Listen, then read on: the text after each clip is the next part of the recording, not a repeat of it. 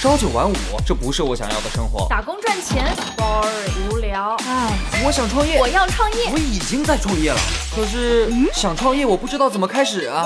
产品流量、商业模式这些我都不是很懂啊。营销管理、运营、销售，这这里头学问太大了，怎么办啊？想创业不懂项目挑选，想经商不知商业技巧。乐客独角兽创业导师崔磊，商业小纸条苏南为您一一解答，一一解答。欢迎进入今天的创业找崔磊。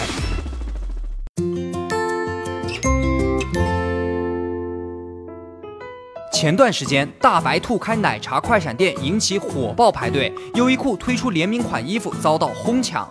怎么看待这些品牌制造的营销现象？背后都有哪些商业逻辑呢？有请崔磊，有请崔磊。大白兔奶糖，各位应该非常熟了啊，可以说它是七零后、八零后、九零后，甚至零零后共同的童年回忆。你说一个品牌能够成为几代人的记忆，那是相当厉害的。前段时间，大白兔奶糖开了一家奶茶快闪店，在朋友圈引起了一阵刷屏，满满都是回忆杀。大白兔也不只是卖奶茶，它还在奶茶快闪店旁边整了一个大白兔周边的快闪店，卖什么呢？除了糖果以外，主要就是大白兔的胸针呐、文件夹呀、布袋呀、抱枕等等等等的周边衍生产品。那大白兔推出的奶茶和周边产品背后的商业逻辑是什么呢？我主要从营销层面来讲一下这个背后的商业逻辑啊。大白兔开奶茶快闪店可以说是一次跨界营销，这可不是大白兔第一次做跨界营销了啊！之前美国那边还推出了大白兔冰淇淋，大白兔还卖唇膏，跟美加净合作的护手霜等等。正是因为跨界营销多方共赢，还能激起足够的话题，所以呢，大白兔是经常使用。那各位如果也想尝试跨界营销，要注意些什么呢？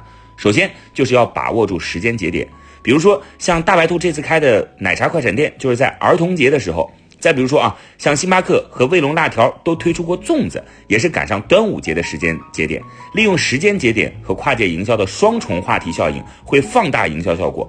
比如说你是做连锁餐饮生意的，端午节你就可以跟中医药的品牌或者是药店合作推出什么呢？端午全家养生套餐，再配上什么香囊啊、粽子啊等等。所以跨界营销掌握天时很关键。另外呢，跨界营销要符合消费者对于产品的认知。你看啊。大白兔奶糖的主要特征就是它的奶味儿嘛，是浓浓的奶香。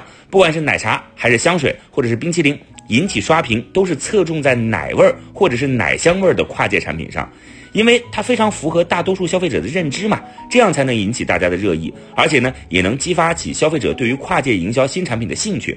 你说，如果来一个驱蚊止痒的清凉油味儿的冰淇淋，谁会感兴趣呢？这不符合消费者对于产品的认知嘛。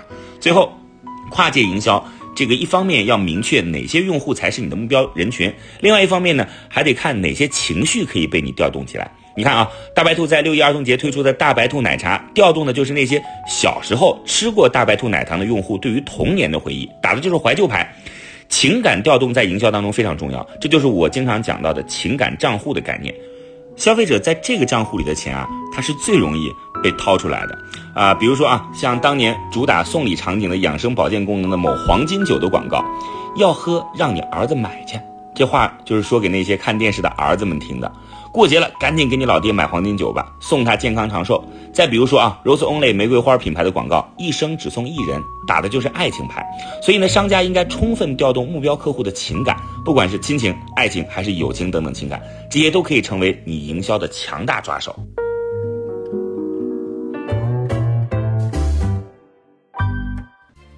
嗨，大家好，我是崔磊。下拉手机屏幕，在节目简介里有我的个人微信号。朋友圈我会分享创业思考、商业观察，以及和支付宝、抖音等巨头合作的创业好项目，欢迎您来交流。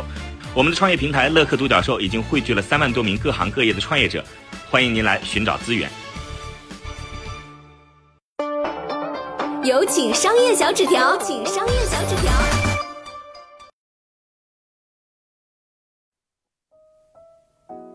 这里谈到了大白兔开奶茶快闪店的营销套路，我这边主要来讲讲优衣库和著名的潮流品牌 COS，也就是 K A W S 啊，前两天是联名款发售，被疯狂这个抢购背后的一些呃营销方面大家值得注意的点啊。有些朋友可能不太熟悉这件事情的背景，我来跟各位讲一讲。如果说你在一二线城市的话，一定见过优衣库啊。这是一家来自日本的服装品牌连锁店，衣服呢，呃平价啊。如果说你还觉得优衣库比较贵，那呵 呵你就适当的客观评估一下啊，你自己的收入水平吧，对吧？啊，而且这个服装呢，它种类比较齐全，就是裤子啊，呃，这个 T 恤衫、长袖、短袖啊，羽绒服啊，裤衩子都有啊，而且比较好搭配，跟别的牌子配起来也不太容易违和。啊，这就是优衣库整体的一个定位和风格的状况。这是一家卖服装的品牌店。二零一八年财年的收入达到了一千三百零八亿人民币。它的创始人叫刘景正，也凭借着二百五十亿美元的资产，成为今年日本的首富。哎，你看看咱们中国的首富，就是那肯定是搞前两年搞房地产的，对吧？这两年搞互联网的。哎，你看人做衣服的，啊，成为日本的首富。这个卖衣服卖成首富啊，我觉得挺厉害。交代完了这个前因后果，我来跟各位讲讲。COS，也就是跟优衣库做联名的这个 COS，他是谁啊？COS 实际上呢是一个从街头涂鸦起家的美国潮流艺术家。他这个人呢喜欢在纽约的街头广告上留下自己独特的涂鸦图案。我举几个例子啊，我看过几张很有意思，就很很像调皮的孩子。就你看到一个海报上有个呃男人对吧？你可能拿笔给这个画画个眼镜，画个胡子对吧？诶，他其实一开始这种涂鸦跟这种很像的。那么他这种恶搞的艺术很受美国年轻人的追捧，后来这个 cos 呢就成了国际时尚潮流的著名艺术家，当然中间有很长的过程啊，略去不表。他之前呢还跟著名的奢侈品品牌迪奥有过联名的合作，在这个奢侈品品牌加上这个潮牌，对吧？潮牌艺术家啊，那这个 cos 越来越出名了。二零一六年的时候呢，优衣库和 cos 推出过联名的 T 恤，一个月的销量达到百万件。那这次的联名款也是一样，一发布引来大家的疯抢。那么这个场面有点像丧尸片，你知道，人就啊往里冲，你知道吧？饿虎扑食一样的。那商场里一个一个疯子一样去去抬起来优衣库的门的啊，把模特的胳膊都拧断的啊，就是那个木头模特，呃，把衣服扒下来的那种都有，很搞笑。那么这次优衣库和 cos 合作的，据说啊是最后一个系列。哎，你看，这是被追捧的、被抢购的原因之一啊！加上优衣库本身还规定每款每个人限购两件，你看，这又是追捧的一个原因之一了。限购啊，所以大家抢起来就是跟跟不要钱似的啊。还有一个原因，呃，因为这个 cos 之前跟别的品牌合作的联名款啊，是今天你比如说五百块钱买下，明天你转手卖一千五，所以这次也一样，很多抢夺这个优衣库这个联名款的，有一些是黄牛，说转手他们准备就卖到这个。呃，比如像闲鱼啊，或者淘宝这些品牌，加个一倍，加个两倍、三倍、五倍啊，呃，感觉这生意还是能行的，对吧？据说啊，连附赠的购物车袋，就你放在购物车里的这个小袋儿，都被炒到十五块一个。哎呀，这黄牛能不疯狂吗？优衣库 cos 联名款被疯抢，商家的饥饿营销，人为制造的稀缺性一下子炒高了价格。除此之外，优衣库还运用了哪些商业技巧来抓住消费者呢？其实可能你还不知道，那这个 cos 啊，它很早之前，呃，它跟中国的一个品牌合作过，而且也是中国很著名的一个品牌。你猜猜是谁？啊，你肯定知道，谁呀？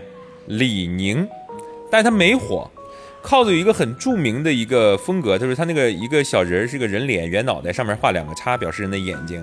他跟李宁合作款是身上打了好几个叉，啊，是一个李宁的标志版的白色的运动夹克，啊，但但是没火，对吧？那说回这次优衣库啊，所以你看我前面说了几个，第一个是据说最后一次合作啊，第二个是每人限购两件儿啊，第第三个那个有一些黄牛去准备转手卖，对吧？那所以这些。综合来讲，最后又变成一种饥饿营销啊！优衣库玩的还是比较溜的，唯一性啊、限定版、那最后一次啊，等等等等，这个反复的刺激着大家的眼睛和神经，对吧？那自然引起了疯抢。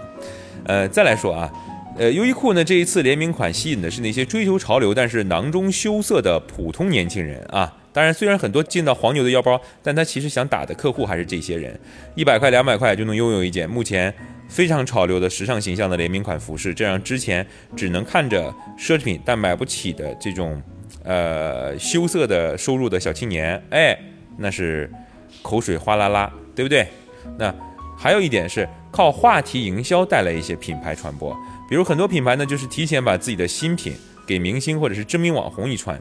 穿完之后告诉你，哎，彭于晏同款，江一燕同款，嚯，了不起啊！我为啥说这个这种？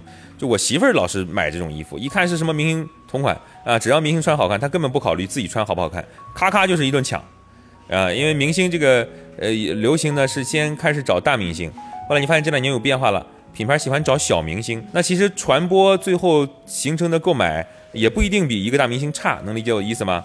那大明星经常去带货的啊，比如说林俊杰呀、五月天阿信啊，哎，这两个人啊，他是这个 cos 迷，所以他们可能以前在社交媒体上秀过他们关于 cos 的一些收藏，可能也带来一些粉丝的效用啊。呃，当然很重要的一点，我反复提了很多次，黄牛的神助攻，对吧？总结一下，运用互联网话题带来放大消费者的购物需求和购物情绪，加上年轻人对于潮流时尚的追求，商家再去人为制造稀缺性，这几招结合在一起。相对来讲，几个补足了，在一定运气的成分之下，就可以获得消费者更多的关注和抢购。啊，呃，人对什么东西啊最有兴趣？总结一句话，这个李宗盛写在歌词里了，叫“想得却不可得”。哎，怎么样？心里头刺挠痒痒，你就买，你就抢了。我曾经呢跟很多创业者沟通过，发现创业者最大的痛点就是缺少资源、缺少链接。于是呢，我们创立了创业者社群“乐客独角兽”，现在啊已经有三万多人了。有人在这找到了创业机会，找到了客户、渠道商、投资人。下拉手机屏幕，在节目简介里边有我的个人微信号，我在社群等你。